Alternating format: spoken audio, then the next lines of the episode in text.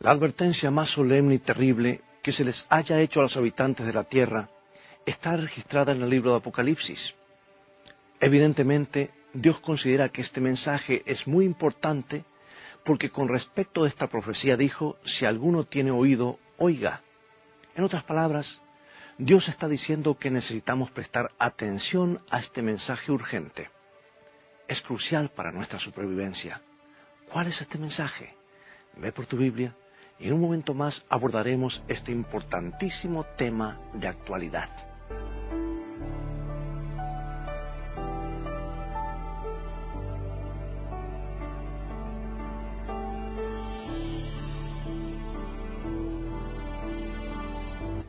Dice la palabra de Dios en Apocalipsis 14, 9 y 10. Y el tercer ángel le siguió diciendo a gran voz, Si alguno adora a la bestia y a su imagen, y recibe la marca en su frente o en su mano, él también beberá del vino de la ira de Dios, que ha sido vaciado puro en el cáliz de su ira, y será atormentado con fuego y azufre delante de los ángeles y del Cordero. Toda persona debería estudiar con detenimiento esta profecía y tener la seguridad de que no tiene ninguna relación con la bestia o su marca, porque se prometen grandes bendiciones a los que son leales a Dios y que reciben su sello, mientras que a los que reciben la marca de la bestia se les da la más terrible amonestación. Ahora, según la profecía bíblica, los habitantes del planeta estarán divididos en dos grupos en el clima de la última crisis religiosa sobre la Tierra. Los que sean leales a Dios y obedezcan sus mandamientos, y los que adoran a la bestia y reciban su marca y las siete últimas plagas. La imagen es clara. Se ejercerá, ejercerá presión sobre los que se nieguen a adorar a la bestia o a recibir su marca se los amenazará con el aislamiento económico. Escucha Apocalipsis 13, 16 y 17.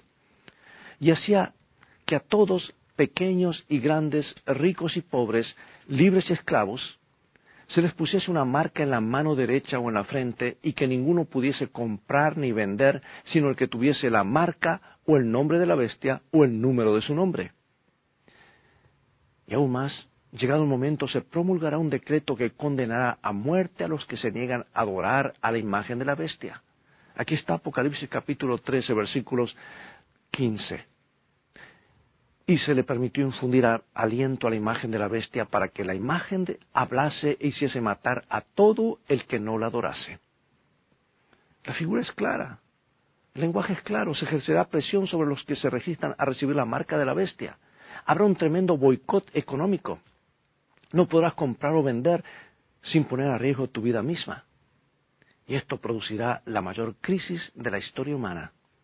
Y ya está ante nosotros. Debemos estar preparados. Por eso, amigo y amiga, este es uno de los temas más serios que se encuentran en toda la Biblia. Es asunto de vida o muerte. Muchos están convencidos de que aman al Señor, pero no lo obedecen porque eso implica algunas desventajas.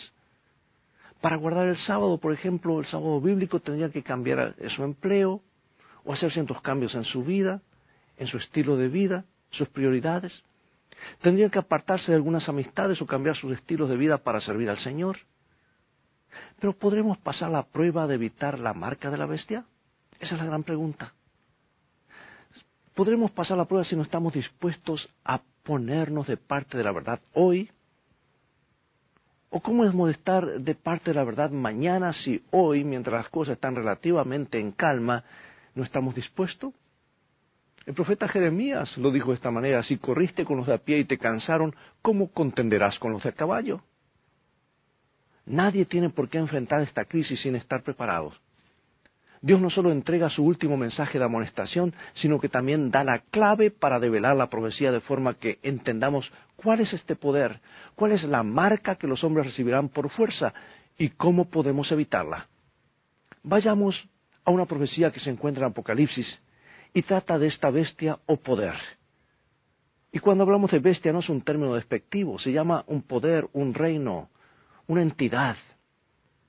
Apocalipsis 13, 1 nos dice, me paré sobre la arena del mar y vi subir del mar una bestia que tenía siete cabezas y diez cuernos, y en sus cuernos diez diademas y sobre sus cabezas un nombre blasfemo. Recuerda cuál es el simbolismo aquí, ¿verdad? Bestia equivale a poder o reinos. Agua, gentes o muchedumbres. Cuernos quiere decir reinos subsiguientes. Coronas equivale a gobernantes de reinos. Blasfemia, palabras contra Dios. Ahora Apocalipsis 13.2. Y la bestia que vi era semejante a un leopardo y sus pies como de oso y su boca como boca de león. Recordarás cuando estuvimos estudiando las bestias proféticas de Daniel 7 o las naciones que allí aparecían, descubrimos que Dios utiliza diferentes animales o bestias para representar reinos y, o poderes que gobiernan. Y aquí en Apocalipsis encontramos la descripción de una bestia compuesta. El profeta usa los mismos símbolos que había usado Daniel para describir este poder. Dios se lo mostró en visión. Recordarás que el león representaba a Babilonia, el oso a Medo-Persia, el leopardo a Grecia y la bestia indescriptible representaba el imperio romano. Y la bestia de Apocalipsis 3 entonces es un poder que sucede a estos cuatro grandes imperios mundiales. En este capítulo de la profecía bíblica se nos dan siete características que identifican a este poder claramente. Y quisiera que ahora mantengas el radar bien claro, porque esto es algo muy importante que Jesús mismo lo revela. Y si viene de parte de Jesús, amigos, es la pura verdad. No es algo que estamos inventando o agregando, sino que el mismo Jesús lo revela en Apocalipsis, el libro para nuestros días. Solo un poder sobre esta tierra tiene todas las características que se mencionan en esta profecía, no hay otro. Jesús siempre está en lo correcto. Y la escritura y la historia secular permiten una identificación precisa. Vamos a la Biblia, Apocalipsis 13.2. Allí encontramos la primera clave para reconocer su identidad. Hablando de esta bestia, Juan escribió, y el dragón le dio su poder y su trono y grande autoridad. Pregunto, ¿le dio el dragón su trono de autoridad a algún otro poder? La respuesta es sí. ¿Qué poder lo recibió? En el año 350 después de Cristo, cuando Constantino, el emperador de Roma, decidió mudar su capital, el asiento de su imperio, de Roma, desde Roma a Bizancio, a la nueva capital la llamó Constantinopla. ¿Recuerdas Tebas, Bizancio, ahora la Zaplana, Constantinopla, la ciudad de Constantino, le pone ese nombre en honor a sí mismo? Y al salir de Roma no quiso dejar un, vacío político, por lo que le entregó la ciudad a otra persona. No quería entregarla a un líder político que pudiera convertirse en una amenaza futura para él o su imperio, pero se la dio a un líder religioso. Y los libros de historia nos cuentan que Constantino, el emperador de Roma pagana, dio su capital, la ciudad de Roma, junto con sus tesoros y su ejército, al obispo de Roma. Baldassare la Blanca, profesor de historia de la Universidad de Roma, él dijo lo siguiente, aquí lo quiero leer, lo quiero citar, por favor. Dice así. A la sucesión de los Césares siguió la sucesión de los pontífices de Roma. Cuando Constantino abandonó Roma, le dio su trono al pontífice. Por lo tanto, amados, Roma pagana se le allanó el camino a la Roma papal. Y descubrimos que el sistema papal es el que se describe en Apocalipsis 13 como la bestia. Y no es un término despectivo, es un poder que surge al escenario. Sin embargo, es importante tener en mente que la profecía habla de una organización o sistema de teología, no de individuos, por favor. No digas esta persona, no, es un sistema del cual habla la Biblia. Dios a todos nos da oportunidad, cada persona es valiosa ante Dios y Dios quiere que todos reconozcan, sigan su palabra, pero aquí habla de un sistema que ahora entra al escenario. Porque hay muchas personas sinceras, honestas en todas las denominaciones. Yo tengo varios primos sacerdotes católicos, varias primas monjas. Y hay muchas, en muchas iglesias personas que aman al Señor y desean conocer su verdad y seguirlo. Procedamos entonces con la identificación del poder representado por esta bestia. Ya hemos descubierto que la Roma papal recibió su autoridad de la Roma pagana y no solo recibió el trono o la ciudad capital y los títulos, sino también el poder sobre la Europa occidental. La segunda marca de identificación se encuentra en Apocalipsis 13:4. Adoraron al dragón que había dado autoridad a la bestia y adoraron a la bestia diciendo, ¿quién como la bestia y quién podrá luchar contra ella? El profeta Juan dijo que este poder sería diferente de los otros imperios mundiales. Su influencia no está simplemente en el ámbito de la política, sino también en una fuerza religiosa. Es una fuerza religiosa que ejerce su poder sobre las almas, además de los cuerpos, y comanda adoración. Bueno, hay una tercera característica que representa, que el profeta eh, eh, presenta que aquí está representando a este poder o a esta bestia. Y Juan se relacionaba, eh, lo menciona como blasfemia. Apocalipsis 13, 5 y 6. También se le dio bocas que hablaba grandes cosas y blasfemias, y abrió su boca en blasfemias contra Dios para blasfemar de su nombre, de su tabernáculo y de los que moran en el cielo. Esta es la tercera característica, blasfemo. Un poder religioso blasfemo. Suena extraño esto. ¿Sabes tú que la blasfemia es un término bíblico? No se emplea en cuestiones de gobiernos civiles, no. Sin embargo, en la Biblia la blasfemia significa más que tomar el nombre de Dios en vano. ¿Sabes que a Cristo lo acusaron de blasfemar? ¿Por qué? ¿Quiénes? Mira, Juan 10:33. Le respondieron los judíos diciendo, por buenas obras no te apedreamos, sino por blasfemia, porque tú siendo hombre te haces Dios. Y en otra ocasión lo confrontaron con las siguientes preguntas, ¿quién es este que habla blasfemias? ¿Quién puede perdonar pecados sino solo Dios? Cristo no incurrió en blasfemia porque Él era Dios, eres Dios. Pero toda pretensión de ser divino por parte de un ser humano es blasfemia o atribuirse características que solamente le corresponden a Dios, eso es blasfemia.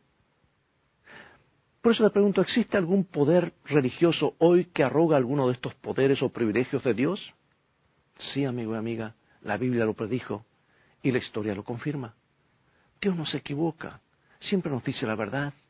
Ahora esto lo revela Jesús, amados, y lo dijo antes que esto ocurriera. Y cuando Jesús dijo que, perdonaba los pecados a cierto hombre, los judíos se pusieron furiosos asegurando que Cristo había blasfemado. Pero la Biblia dice que hay un solo mediador, que es Cristo Jesús. Mira, 1 Timoteo capítulo 2 versículo 5. Porque hay un solo, un solo Dios y un solo mediador entre Dios y los hombres, Jesucristo hombre. O sea que podemos ir directamente a Jesús, acudir a Él y confesar nuestros pecados. Y amigo, amiga, lo digo con todo cariño y respeto, no necesitamos acudir a ningún líder espiritual, un sacerdote o un ser humano, podemos ir directamente a Jesús. Primero San Juan 1.9. Si confesamos nuestros pecados, Él es fiel y justo para perdonar nuestros pecados y limpiarnos de toda maldad. Bueno, la siguiente característica identificatoria que señalaremos está en Apocalipsis 13.7 y se le permitió hacer guerra contra los santos y vencerlos. Pregunto, ¿ha habido persecución religiosa a los disidentes? Es un hecho histórico registrado entre, entre 40 y 50 millones de personas que fueron martirizados durante la Edad Media por católicos y protestantes en nombre del cristianismo. Naciones enteras fueron arrasadas por ningún otro crimen que la herejía, es decir, atreverse a creer o enseñar algo contrario a las doctrinas de la Iglesia. Solo hay que leer la historia de la Edad Media, el registro de la Inquisición española, la historia de los valdenses, la historia de Hus, Jerónimo, para descubrir que este poder cumple la profecía que habla de un poder perseguidor. Y se hacía todo en el nombre de Dios. ¿Es posible creer de todo corazón que se tiene la razón para estar equivocado? El apóstol Pablo vivió esta experiencia, persiguió a los cristianos y participó en el apedreamiento de Esteban pero cuando vio la verdadera luz dio un vuelco total y se unió a la iglesia que antes había perseguido. Por favor, no te confundas. La Biblia dice que hay camino que parece derecho al hombre, pero su fin es camino de muerte. Bueno, ahora examinemos algo de matemática bíblica, porque la matemática es, una, matemática es una ciencia exacta, ¿verdad? Y nos da evidencia convincente de que el sistema mencionado, el poder representado por la bestia, es ese exactamente como Jesús lo dice y nos presentas de todo ángulo para que no haya duda y sepamos identificarlos, porque ese poder es el que ha de poner una marca. Recuerda que la Biblia dice que la bestia regirá por 42 meses. Apocalipsis 13:5. También se le dio boca que hablaba grandes cosas y blasfemias y se le dio autoridad para actuar 42 meses. Y es un periodo 42 meses quiere decir 1260 días, 1260 años, y se lo conoce como tiempo, tiempos y medio tiempo, de todo ángulo. De paso, este, e, este, periodo de tiempo se menciona siete veces en el Antiguo Testamento y el Nuevo Testamento para identificar claramente el poder que se levantaría en nombre de Dios finalmente para poner una marca y llevar al mundo finalmente al engaño final. Y ahora el profeta Juan da una quinta característica identificatoria dijo que este poder perseguidor iba a dominar el mundo por 42 meses y ese poder sería quebrantado. 42 meses son 1260 años, como dice en la profecía, en la profecía bíblica, que ya hemos descubierto que un día representa un año. Y encontramos que esta bestia, este poder iba a continuar por 1260 años literales antes que ese poder fuera destruido. ¿Sucedió así? Analicemos la historia por unos momentos. Y aquí quiero hacer una pausa una vez más. Amigos, cuando saliendo de la Edad Media comenzaron a estudiar la palabra de Dios, mucha gente, la palabra de Dios estaba ahora en el lenguaje eh, del público. Ahora la iglesia se dio cuenta que todo apuntaba hacia este poder y comisionó a dos teólogos jesuitas para que dieran la interpretación quién era esta bestia. Y uno de ellos dijo, bueno, esto va a ocurrir en el futuro, vendrá un anticristo en el futuro. Y otro dice, no, ocurrió el pasado en el primer siglo. Y ahora la teoría futurista es la que realmente predomina y la que ha mordido el anzuelo prácticamente el mundo protestante, de donde sale la teoría del rapto secreto y todo esto de las dispensaciones, etcétera. La iglesia fue muy astuta en desviar la atención a lo que la profecía bíblica indicaba de ese poder, a desviarla a un anticristo que vendría en el futuro o a alguien que ocurrió, que hizo en el siglo I, como Antíoco Epífanes, etc. Pero hermanos, si seguimos el, punto de vista historicista, tal como Jesús lo presentó, que las cosas iban ocurriendo en el momento histórico, y como la profecía lo indicaba, que es netamente historicista, no tenemos duda de identificar claramente, porque Jesús nos presenta de todo ángulo cuál es este poder. Y aquí tenemos el comienzo de este periodo. En el 538 después de Cristo, el último de los tres poderes arrianos fue conquistado y el Papa aseguró su trono. Su trono. Fue el monarca absoluto en toda Europa. Y esto señaló el comienzo del gobierno de la Roma papal sobre Europa. Si le sumas 1260 años a 538, llegas al año 1798. Y el profeta había descrito y había predicho, vi una de sus cabezas como herida de muerte. Ocurrió algo que ¿Ocurrió algo que quebrantaría el poder papal en 1798? Claro que sí. En 1798 Napoleón envió al general francés Louis Alexander Berthier a Roma para tomar cautivo al Papa. Y la profecía divina también decía, como dice Apocalipsis capítulo 13, versículo 3, vi una de sus cabezas como herida de muerte pero su herida mortal fue sanada, y se maravilló toda la tierra en pos de la bestia. El profeta de la antigüedad escribió en Apocalipsis 13:8, y la adoraron todos los moradores de la tierra cuyos nombres no estaban escritos en el libro de la vida del Cordero. La sexta característica que estudiaremos se encuentra en Apocalipsis 13:18. Aquí hay sabiduría el que tiene entendimiento cuente el número de la bestia, pues es número de hombre, y su número es 666. Este número, amigos, eh, quiero aclarar esto bien, dejar esto bien en claro, no es la marca de la bestia, como algunos pretenden, sino el número para poder identificar este poder es una de las características, la última característica de, Jesús, que este poder tiene un número que está identificado por ese número, pero no es la marca de la bestia 666. Tampoco es un nombre que alguien le pone por desprecio, sino que es algo, es algo que es reclamado y defendido por este poder.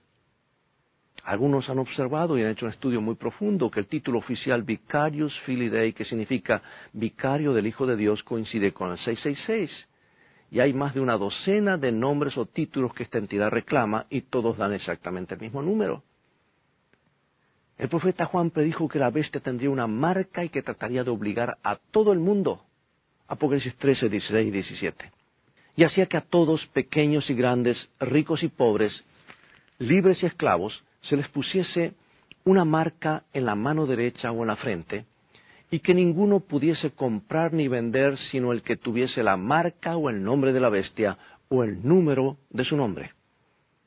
Bien, me dices, eh, eso es muy interesante, pero ¿qué es la marca de la bestia?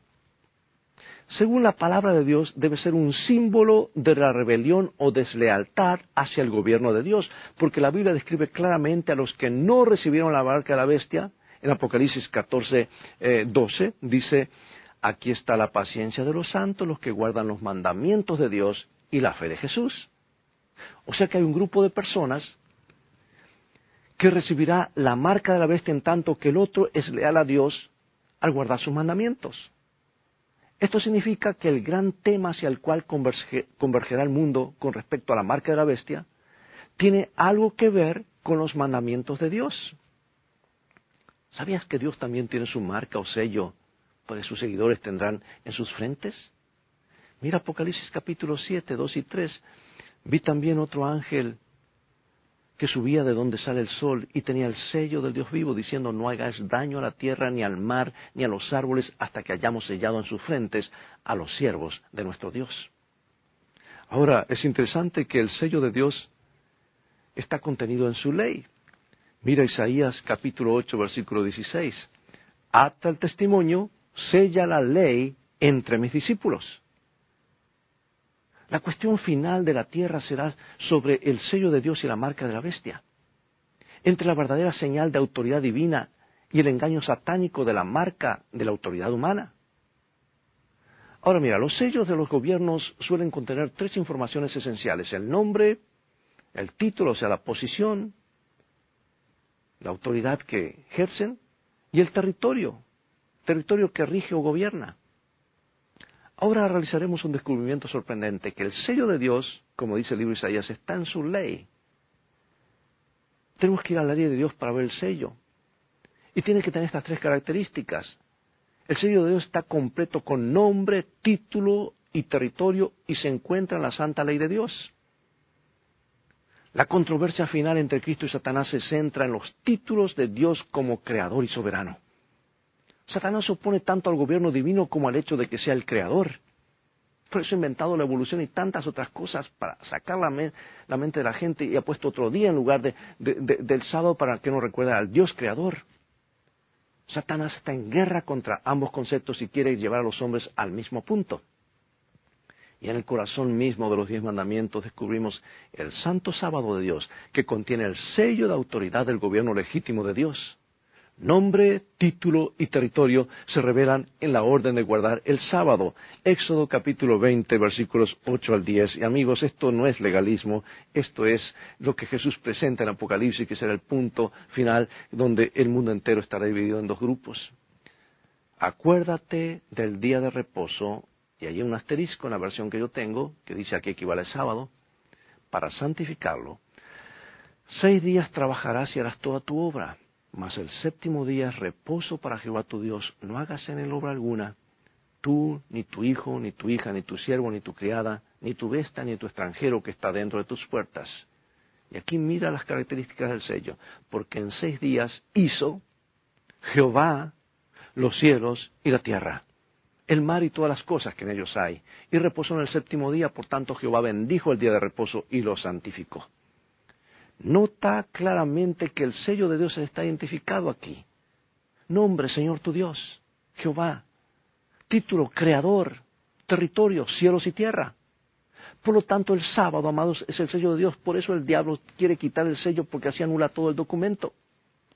El sábado siempre ha sido una señal especial de Dios. Mira, y, no solamente para Israel, sino que Israel debía decirle al mundo los misterios de Dios y las y, y, todo aquello para que sea una luz para el mundo del, plan de salvación de Dios. Ezequiel 20:20.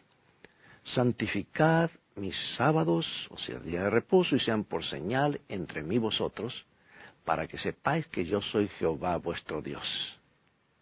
¿De quién es Jehová el Dios? De aquellos que guardan sus mandamientos.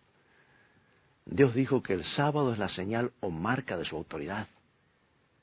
Y la Biblia dice, recuerda de mantener la santidad del día sábado. Otro poder dice, no, por mi poder divino anulo el día sábado y te ordeno que santifiques el primer día de la semana. En un estudio de las profecías de la palabra de Dios podemos ver que no está muy lejano el tiempo cuando todos, bajo la amenaza de boicot y de muerte, serán obligados a guardar el primer día de la semana en abierta, perdón, violación a las órdenes de Dios. Se acerca ese día, amados. Nadie tiene aún la marca de la bestia. Dios tiene verdaderos seguidores en todas las iglesias. Pero cuando la observancia del domingo sea impuesta por la ley civil, cada uno tendrá que elegir entre la lealtad a Dios y recibir su sello, que está revelado en la observancia del sábado, el séptimo día, o elegir el día hecho por el hombre, el día falso, y recibir la marca de la bestia. Pero hay buenas nuevas para hoy, hoy para los que aman al Señor y están dispuestos a seguirle con todo su corazón. Mira Apocalipsis capítulo 14, versículo 2. Vi también como un mar de vidrio mezclado con fuego, y a los que habían alcanzado la victoria sobre la bestia y su imagen, y su marca y el número de su nombre, en pie sobre el mar de vidrio, con las arpas de Dios. Amigo y amiga, en este mismo momento, Dios está rogándole a sus verdaderos seguidores que salgan de los sistemas de tradiciones humanas para seguirlo por completo y recibir su sello. ¿Cuál ha de ser tu decisión hoy? Dios nos ayude para ser leales a Él, a nuestro Creador, recibir su sello y evitar a cualquier precio esa marca que ha sido impuesta por el gobierno y por la iglesia cuando se unan en el tiempo final como Jesús lo indicó. Dios nos ayude a ser fieles a Él. Si este es tu deseo, acompáñame en oración. Padre nuestro, hoy nos has hablado por tu palabra. Danos oídos y corazones sinceros para seguir tu verdad. Queremos ser tuyos y recibir tu sello. En el nombre de Jesús oramos. Amén. Bien, es todo el tiempo que tenemos por hoy. Muchas gracias por sintonizarnos y ha llegado el momento de despedirnos. Será hasta el próximo programa de la serie Mensaje de Jesús para el tiempo del fin. Invita a otros a sintonizar este canal y escuchar estos programas con un mensaje del corazón de Dios a tu corazón. Transfórmate tú mismo en un canal de bendiciones.